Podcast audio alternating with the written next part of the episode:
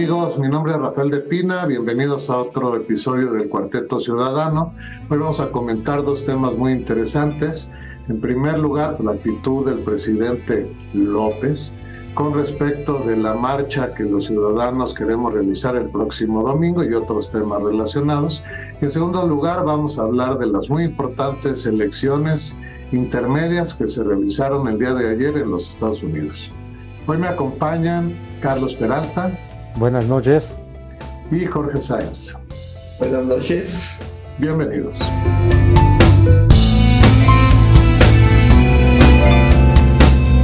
En esta era de las redes sociales, tanto es importante nuestra participación como actores o como espectadores. Este cuarteto ciudadano pretende pues, dar una opinión de cuatro ciudadanos comunes y corrientes, por lo cual los invitamos a que nos acompañen en la plataforma de YouTube. No olviden darle el like para que prevalezcamos y además nos encanta día conocer sus opiniones. Bueno, muy, eh, muy buenas noches. Ahora con el cambio de horario que se hizo por capricho de este señor, pues ya a las seis, a las 7 ya son noches. Pero bueno, ese es otro rollo. Yo quisiera comenzar con un comentario muy breve uno de los amables oyentes que tenemos nos hizo un comentario de que ni siquiera mencionábamos al señor de Palacio por su nombre, como si fuera una falta de respeto. Y yo efectivamente no lo respeto, porque una, gente que no sabe respetarse a sí misma, pues no merece ningún respeto de nadie. Y el, el señor no respeta su investidura, no respeta nada de lo que representa, pues ¿por qué no vamos a respetar los demás? Y, y eso va muy a modo con lo que, con los insultos que ha proferido contra el pueblo de, que no es ni bueno ni sabio, porque está en contra de él. Pero yo me pregunto, ¿con qué calidad moral arremete contra los que van contra él? Un tipo que protestó eh, cumplir y hacer cumplir la Constitución.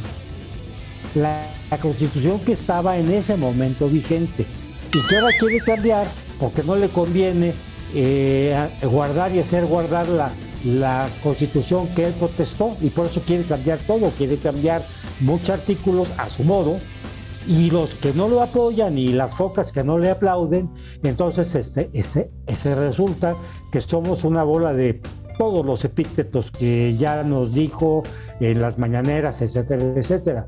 Cuando él miente, roba, eh, protege al narco, eh, bueno, él yo no sé si, este si robe, pero que propicia que sus parientes, sus, los píos, los martinazos, las, las felipas, etcétera, etcétera, roben a mansalva, eso es cierto, ¿no? Este, que reciben bolsas de papel cargados de, de dinero, es cierto entonces, su calidad moral realmente deja mucho que desear. Y con eso, pues yo no estoy de, acuerdo ni acepto que nos venga a, insultar, porque es un perfecto hijo de patata y que no merece el respeto de nadie y sí sigue siendo ni siquiera señor, es un del pobre tarado que vive ahí en Palacio. Bien, muy buenas tardes a todos. Eh, pues tiene razón, Charlie de alguna manera una persona que permanentemente utiliza el engaño, la mentira, eh, el uso de adjetivos eh, hacia la gente, hacia el pueblo que votó por él, tanto el que votó como por el que no votó, pues no merece ningún respeto. Eh, ejemplo lo acabas de mencionar, bastante elocuente. el próximo domingo se está convocando por la sociedad civil una marcha para que todos los mexicanos acudan a manifestarse y, vaya que no estoy haciéndole propaganda, simplemente estoy repitiendo lo que justamente todos los medios de comunicación están hablando. Y esa marcha creo yo que a todos nos va a beneficiar y ojalá tengamos dentro de nuestro alcance la manera de poder asistir a manifestar nuestra inconformidad de manera pacífica como se está justamente convocando. Esto es para defender al INE como institución de las pocas autónomas creíbles que tenemos en este país y que pues casi todos en la bolsa llevamos una credencial que goza de mucha credibilidad. Y justamente él se ha encargado toda esta semana, la anterior y la anterior, a tratar de deteriorar a como dé lugar el INE. Incluso está sacando videos viejos del presidente del INE Córdoba, donde en una ocasión, como cualquier ser humano, cayó un fraganti expresándose mal de pues, personajes del sureste. Em, pues tal vez a lo mejor en, la grabación que, la, que obtuvieron de hace más de tres o cuatro años, eh, él se expresa em, hablando peyorativamente de nuestra raza indígena, tal cual. Entonces él hasta pase y pase como si lo hubiera dicho ayer, dado que el público, la audiencia de la mañanera, que es tan pobre y que la ven, pues no sé, nos enteramos millones, pero de que la vean yo creo que no llega ni a 50 mil personas, porque aparte de el tonito sarcástico, irónico, burlón, peyorativo incluso, eh, pues él ya se siente, como lo hemos comentado en otros programas, de que puede decir lo que quiera utilizando de manera gratuita los medios del Estado para hacer reflexiones personales que lamentablemente da pena ajena verlo. Eh, dado que Guacamaya, Lynch, eh, determinó o se observó que toma N cantidad de medicamento del señor, pues yo lo advertí hace algún tiempo de que se, se la pasa dopado de tanto medicamento que utiliza, incluso se le olvidan las cosas, las repite mucho, señala muecas, pues llamémosle propias de un enfermo mental. Entonces, todo ello, pues lo ha potencializado para estar ataque y ataque de manera sistemática al INE.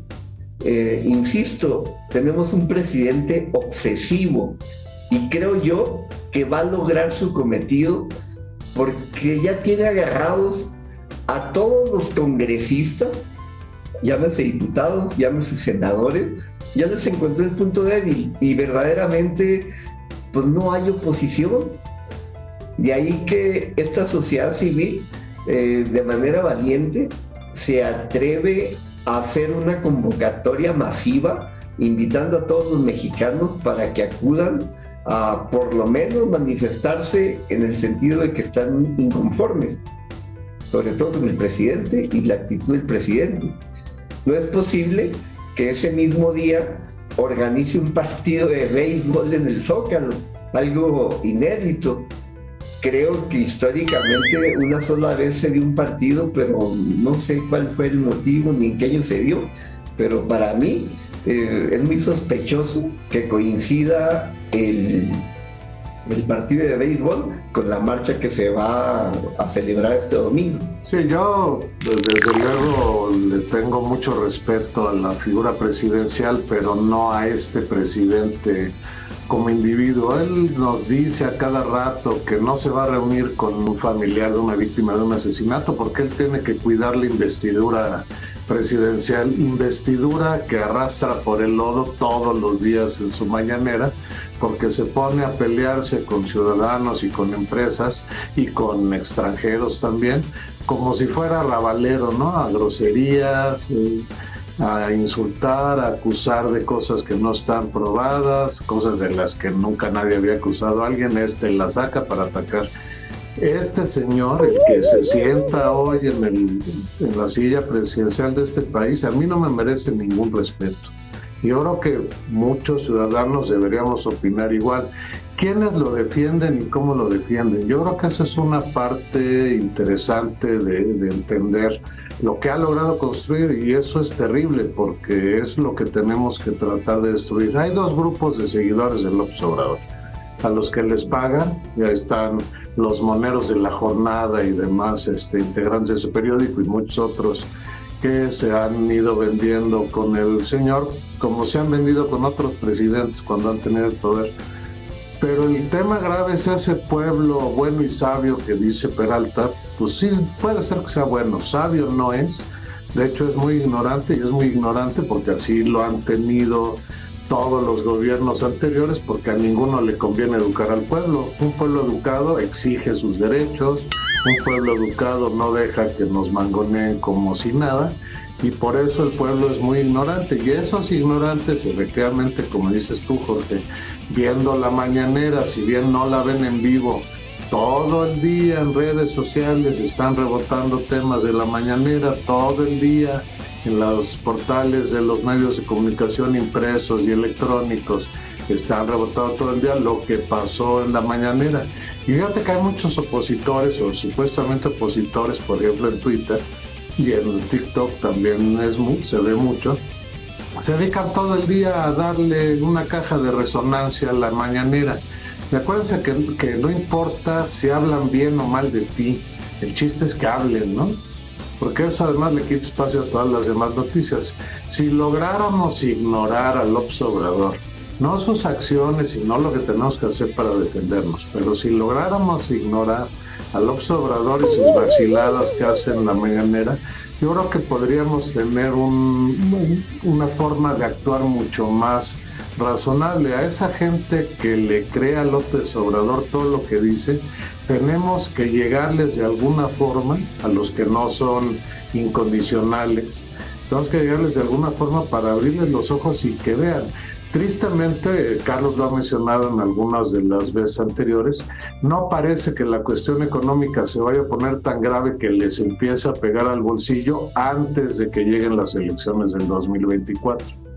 Hoy estaba viendo en la mañana pues, que la economía creció, que las remesas crecen, que el empleo, el empleo crece. Y no es que el observador necesariamente tenga nada que ver con que estas variables vayan bien, pero sin embargo pues, le ayuda mucho que la economía se esté manteniendo en un nivel suficientemente razonable para que nadie pueda decir con datos que existe una crisis, una crisis económica en el país. Lo que pasa es que, también cuenta mucho la forma en que interpreta los números. Hoy en la, mañana dijo literalmente que la inflación ya se había, la tendencia ya se había revertido. ¿No? Sí bajó. Pero hay, o sea, las curvas luego suben y bajan. Y una bajadita no quiere decir Además fue muy, muy pequeña. No quiere decir que la tendencia ya se revirtió, ¿no? Mm, lo, que pasa es que tiene que saber poquitito de matemáticas, estadística para interpretar una curva, el comportamiento de una curva y este eh, no se este presidente. Eh, el hecho que este mes haya sido un poquito menor que el mes anterior no quiere decir que la tendencia ya se haya revertido. Está usted totalmente equivocado, como en casi todo lo que dice. Yo retomar algo de lo último que comentaste, Rafa. Eh, el que estén replicando todos los medios permanentemente como una bocina todo lo que se dice en la mañanera o lo que genera nota a través de sus chistoretes que habla el presidente y los paleros que ahí acuden y los reporteros paleros que ahí van y que tienen la suerte que les den la palabra, pues obviamente de eso viven los medios de comunicación. Es la nota de la comedia matutina y tienen que hablar de ella. Eh, así como habla, pues salen en los periódicos. Yo creo que ahora se puede molestar el presidente porque viene el mundial y le va a robar por lo menos 15 o 3 semanas la nota principal, cosa que debe estar eh, pues tal vez contrarrestando el tema. Tan es así que el día de hoy anunció que la señorita que cuenta los chismes de quién es quién es la mentira los miércoles, ahora va a salir de manera diaria para estar este, porque dice que últimamente está lleno de mentiras los periódicos. pero pues están llenos de mentiras porque son las que él dice. Ya le tienen documentados más de 90 mil mentiras. Entonces, pues obviamente de esas mentiras son de las que va a hablar. Y espero que pues, ya le dé clases de lectura a esta persona, la señorita Vilchis, que es más conocida por la Vilchismosa que, que por la señorita Vilchis. Espero que haga un mejor papel y por lo menos cuente lo que es, no lo que su, su patrón o presidente dice. Mira, yo, qué bueno, por una parte, el observador hace este tipo de locuras como a mera hora diaria en la mañanera, la sección de las mentiras, y mientras peor hable y peor lea la supuesta licenciada esta encargada del tema, pues mejor, son cosas que, que podemos poner en evidencia, pero yo insisto, el tema es que hay que llevar a, la visibilidad de la gente las locuras que estamos haciendo, ¿no? Por ejemplo, la austeridad republicana. ¿Ustedes creen que existe austeridad republicana? Por supuesto que no existe. Lo que existe es un desvío de recursos del presupuesto de operación del gobierno federal hacia las obras de infraestructura preferidas del presidente este gobierno va a gastar más de 8 billones de pesos el año que entra. Eh, en 2013 el gobierno de Peña Nieto gastó 3 billones. En 2018 el gobierno de Peña Nieto gastó 4 billones. Y este señor en su quinto año va a duplicar lo que gastaba el gobierno federal hace 5 años.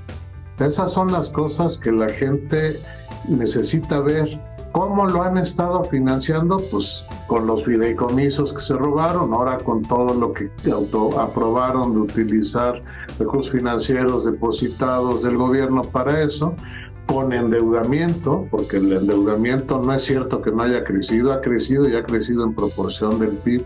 Entonces esas son las cosas que hay que tratar de sacar a la luz. Por otra parte, es mucho más complicado lograr que te escuche una gente cuando te pones a hablar de temas serios que oír a un comediante y a una farsante hablando de cosas para entretener al público. Pero a pesar de esa dificultad, yo creo que hay que hacerlo. Estimados amigos, los invitamos a que se suscriban a nuestro canal y estén o no estén de acuerdo en nuestros comentarios, por favor no dejen de hacerlo. Estamos atentos a que se suscriban y opinen sobre lo que por nuestro contenido. Muchas gracias. Respecto a la marcha del domingo, eh, yo nunca he querido asistir a actos de este tipo. Ahora sí lo voy a hacer y les voy a, platicar qué es lo que me preocupa. Yo creo que estos eventos, en primer lugar, quien los convoca generalmente no tienen poder de convocatoria, y van unos cuantos miles de ciudadanos a hacer el ridículo. Por otra parte, siempre esas organizaciones o partidos tratan de sacar raja del evento y tratan ahí de ellos eh, pararse el cuello con cosas ajenas. Pero bueno, yo voy a ir el domingo porque en esta circunstancia estoy convencido que si no logramos parar la destrucción del INE por parte del presidente de la República, no le voy a decir por su nombre aunque se enojen nuestros nuestros seguidores, eh, no hay que permitirle que destruya la democracia mexicana mala, imperfecta, todos los calificativos que quieras ponerle, pero está demostrado que sirve. En los últimos cuatro sexenios tuvimos tres cambios de partido. Si eso es una democracia que no funciona, pues enséñenme una que funcione mejor que esto, ¿no? Entonces hay que ir a marchar y hay que tratar de apoyar, aunque te digo, siempre va a haber gente de la oposición que lo va a usar o, de fuera de los partidos que lo va a usar para tratar de sacar beneficio para ellos, no para la sociedad, no para el país. También participamos en otras plataformas como es Spotify, TikTok, para lo cual también los invitamos a que nos sigan a través de los mismos. Tenemos el, podcast muy interesante de Spotify y obviamente los videos cortos de TikTok. Hoy el tema principal, hoy que es 9 de noviembre, por supuesto, son los resultados de las elecciones intermedias en Estados Unidos, donde se está renovando un tercio de la Cámara de Senadores y se está renovando toda la Cámara de Representantes. también se están eligiendo otros funcionarios, pero esos no son tan trascendentes en el ámbito que puede incluir a nuestro país. En la carrera por el Senado, el Senado de Estados Unidos tiene 100 miembros y para controlarlo se necesita tener al menos 51 senadores. En la actualidad, ninguno de los dos partidos principales tiene 51 o más senadores, están empatados a 50. Pero existe una disposición que dice que en caso de empate, la vicepresidenta o el vicepresidente de los Estados Unidos tiene derecho de calidad.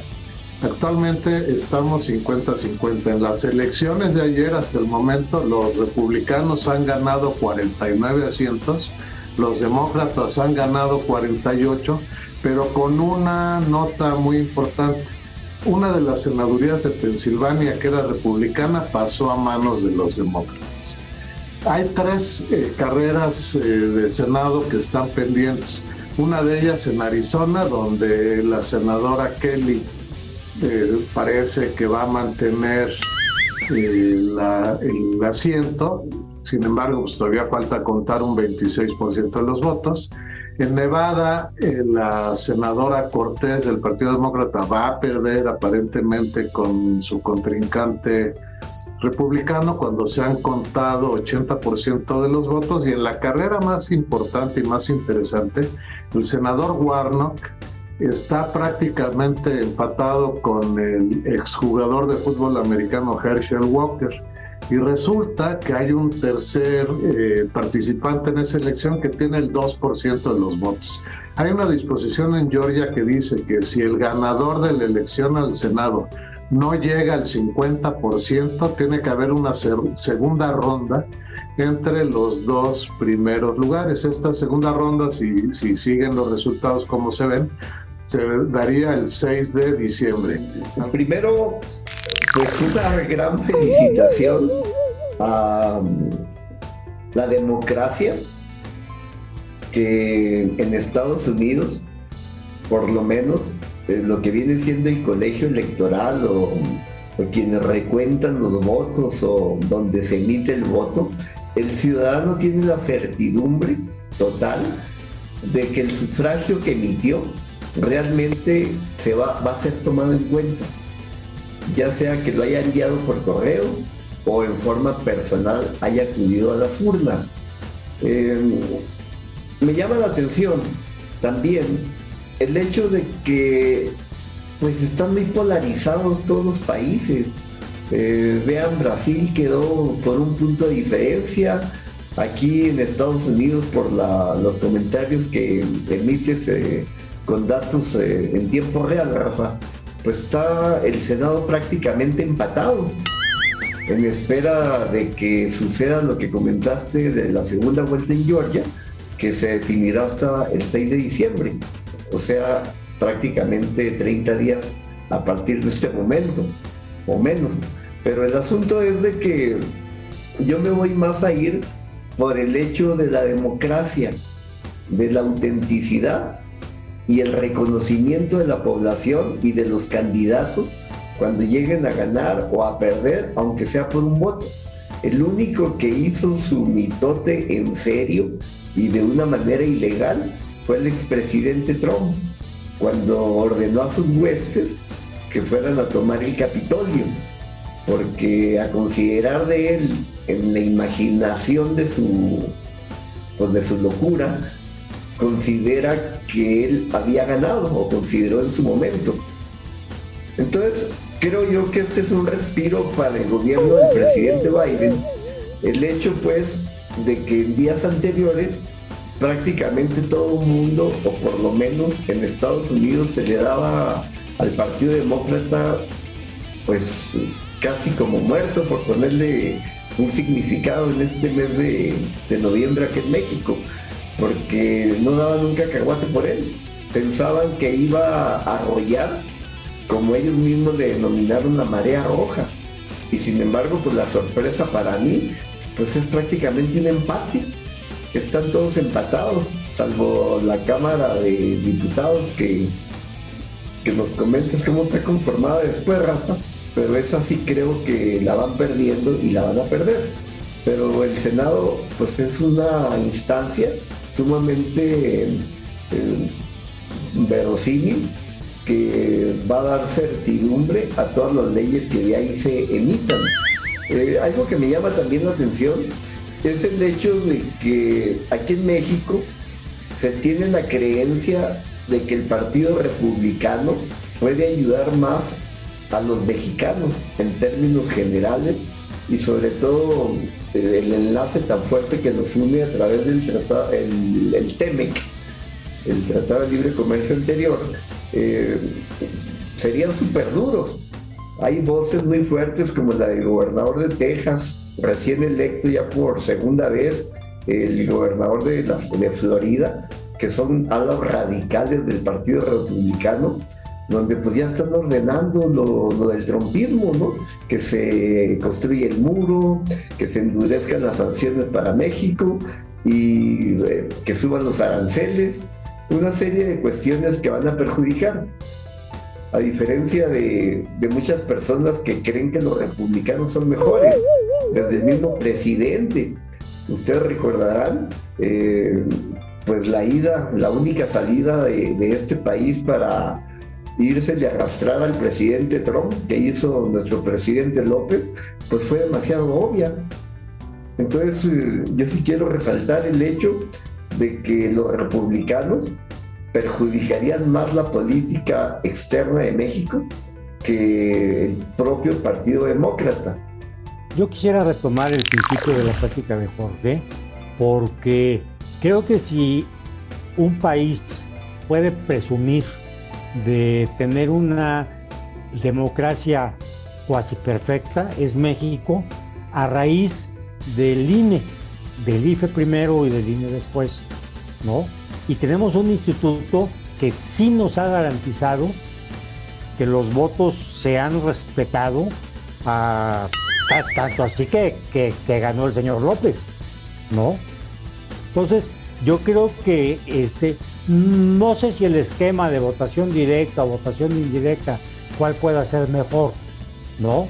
Y creo que sí Estados Unidos está dando un ejemplo de, respeto al, voto, pero México también lo ha hecho los últimos treinta y tantos años a raíz de que primero tuvimos el IFE y después el INE.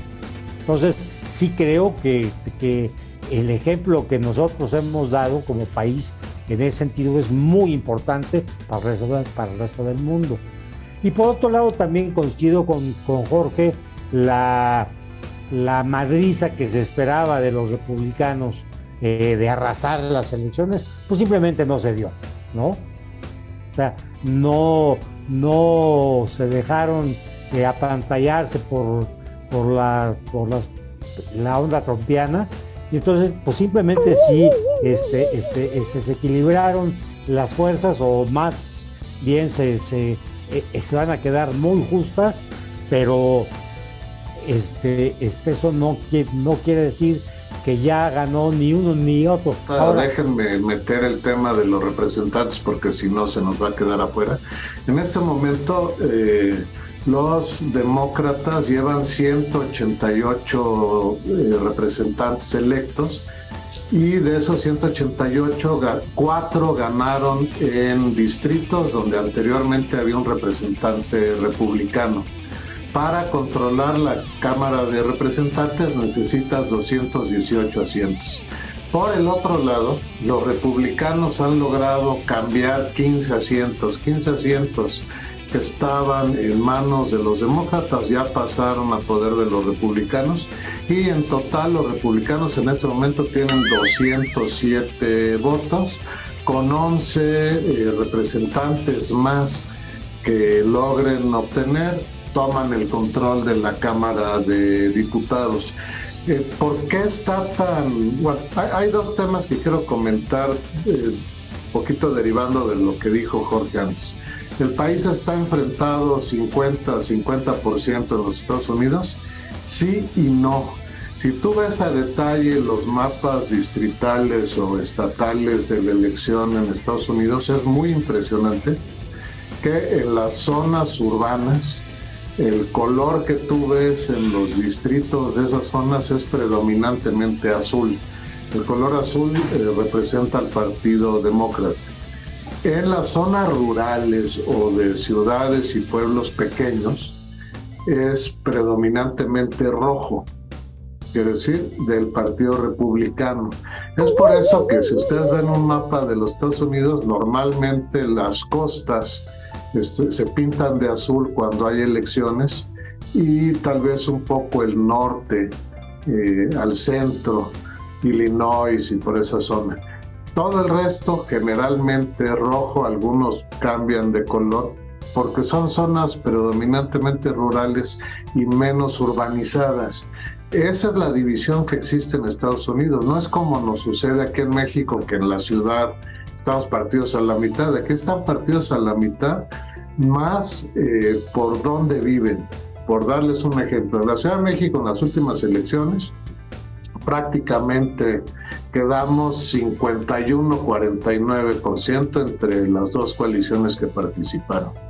En Georgia, en las ciudades, por ejemplo en Atlanta, en el condado de Fulton, el demócrata ganó con el 75% de la votación. Y en las zonas rurales el republicano ganó con el 75% de la votación.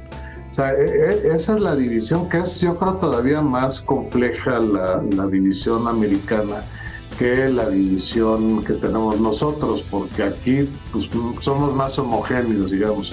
Allá sí, el, atacar los problemas de la gente que vive en las ciudades es totalmente diferente que el atacar el problema de las personas que viven en las zonas rurales.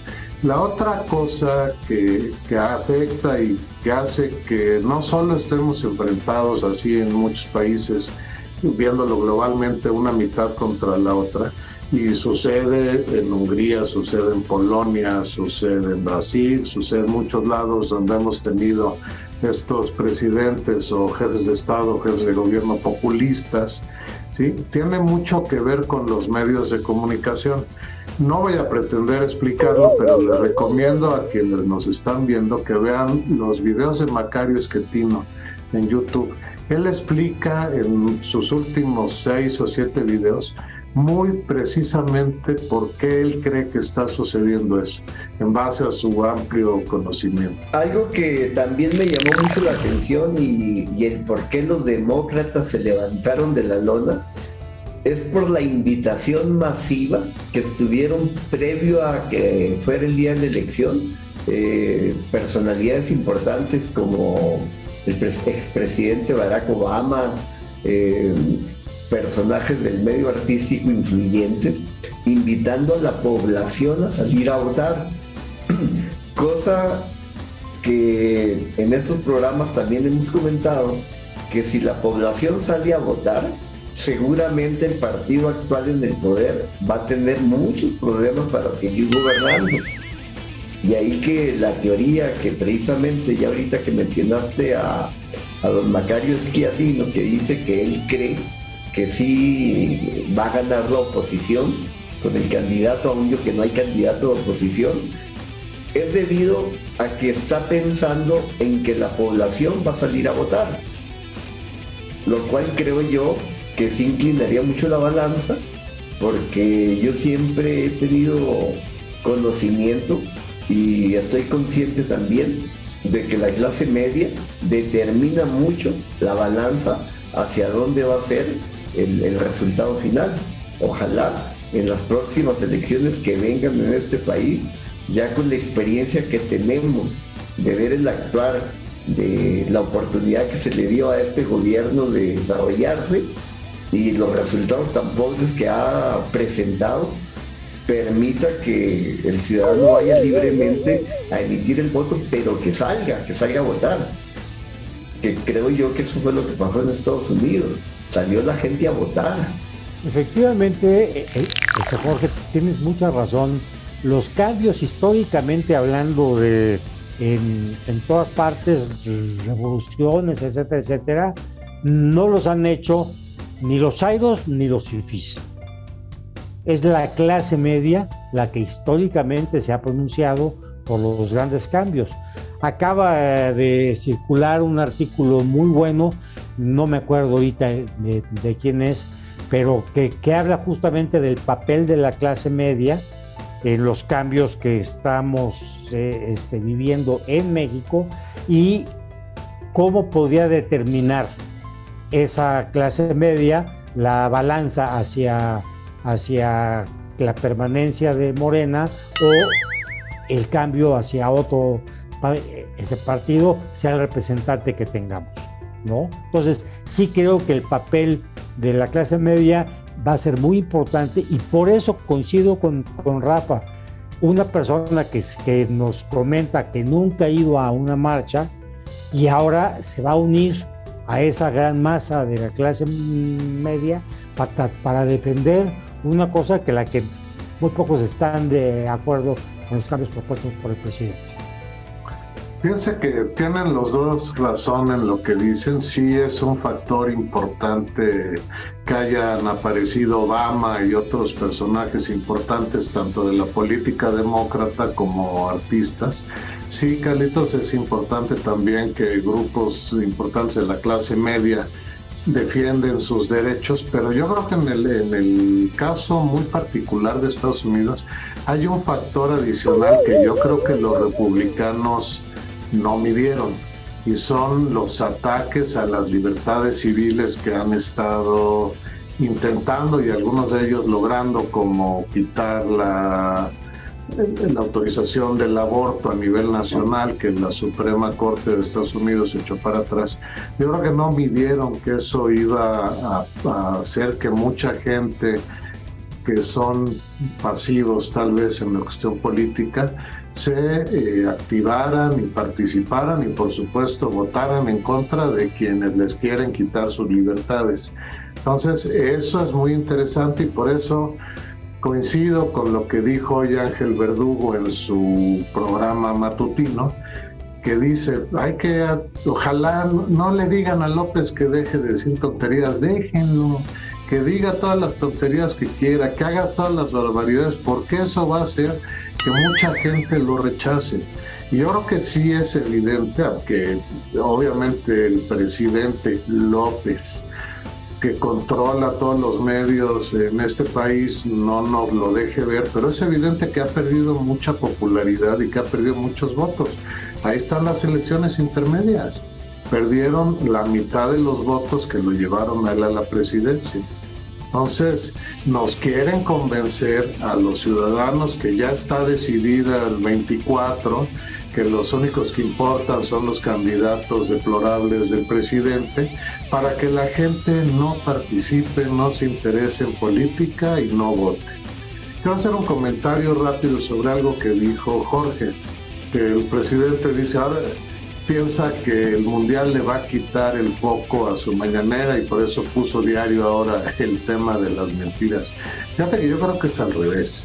El presidente López es tan malvado y tan perverso que seguramente va a tratar de aprovechar que gran parte de la sociedad mexicana va a estar metida en el mundial para pasar todo lo que pueda en las cámaras y hacer todas las barbaridades que no han podido hacer.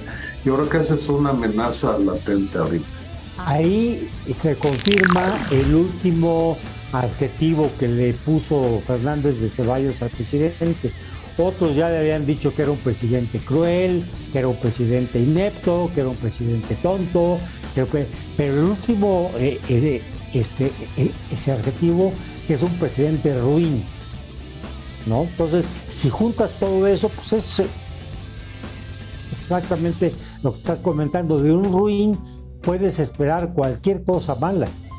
Y él puede hacer, o sea, en, su gran distractor, él ahora en esta ocasión no lo va a generar, se lo va a generar el propio mundial. Este es un hecho de que va a aprovechar eso para meter lo que se le dé la gana. Y tiene un mes, desgraciadamente, o más de un mes. Este, afortunadamente para él, México creo que no va a pasar al cuarto partido, entonces este, este, eso le va a, regresar este, este, varios miles de, vistas.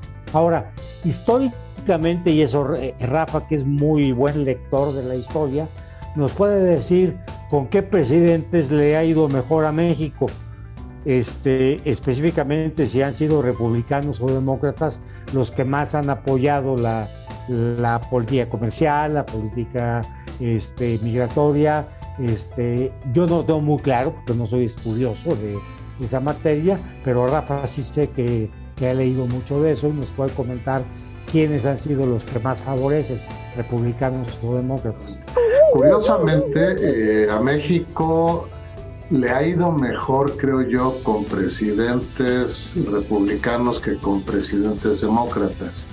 Yo soy, por supuesto, partidario de los demócratas en Estados Unidos, pero no hay que negar que los presidentes republicanos eh, y por la eh, ideología conservadora que tienen, eh, son más proclives a generar pactos internacionales para temas reales y prácticos. Los demócratas son más un poquito de pactos para la paz y cosas de este tipo.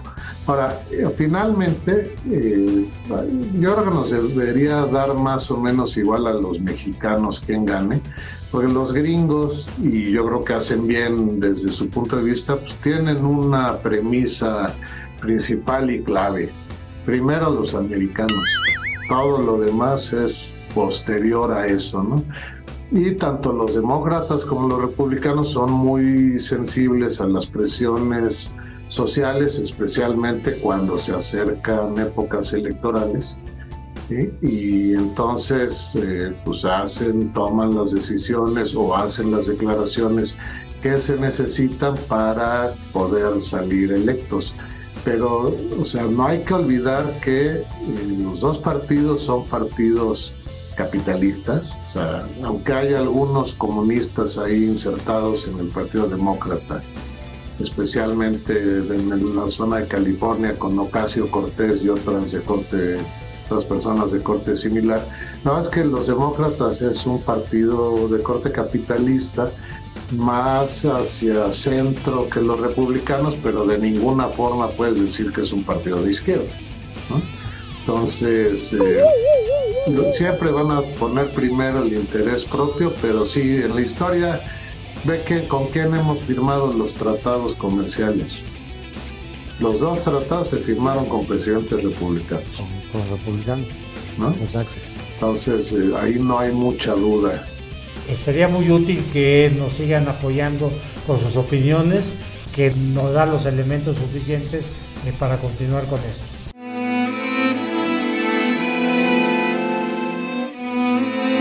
Gracias por habernos acompañado en este episodio del Cuarteto Ciudadano. Espero que nos sigan frecuentemente por acá y en nuestros videos de TikTok. Estuvimos con ustedes para analizar los temas del día de hoy. Carlos Peralta. Gracias por estar con nosotros. Buenas noches. Y Jorge Sáenz. Muchas gracias por estar con nosotros. Buenas noches. Mi nombre es Rafael de Pina. Nos vemos en la próxima ocasión.